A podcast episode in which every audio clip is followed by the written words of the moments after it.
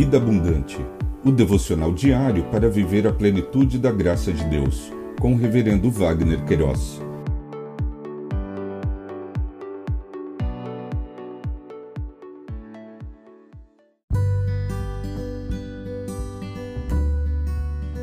Olá! É um privilégio compartilhar a palavra de Deus. O nosso tema hoje é Abraão e Abimeleque. Em Gênesis capítulo 20, versos 2 e 3, lemos: Abraão dizia que Sara, a mulher dele, era sua irmã. Então Abimeleque, rei de Gerar, mandou buscá-la.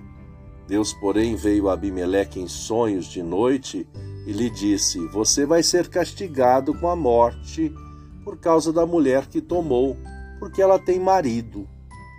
O autor do Pentateuco, nesta porção de texto, registrou esse episódio da vida de Abraão quando Abraão foi morar nas imediações de Cádiz e Sur, sob o domínio de Abimeleque.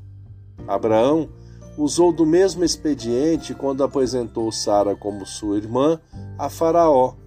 Segundo a narrativa do texto, temia em decorrência dos costumes dos outros povos e por não serem temente a Deus, pois Abimeleque, à semelhança de Faraó, agregou Sara ao seu harém. O contexto cultural desta narrativa, considerando a distância cultural dos dias atuais, não elucida muita nossa compreensão, pois em muitas ocasiões o Deus eterno havia estabelecido com ele Abraão a sua aliança e revelou seus desígnios e o protegeu em todas as circunstâncias. Lições aprendidas neste episódio. Abraão, o pai da fé, cresceu com o relacionamento e o conhecimento com o Deus eterno enquanto caminhava com Deus.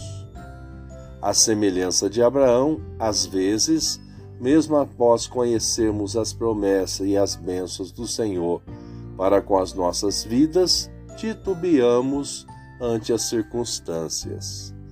Se assemelhamos com Abraão em suas fraquezas, podemos também nos assemelhar em suas qualidades e virtudes.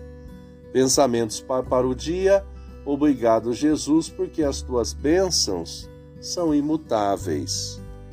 Deus te abençoe.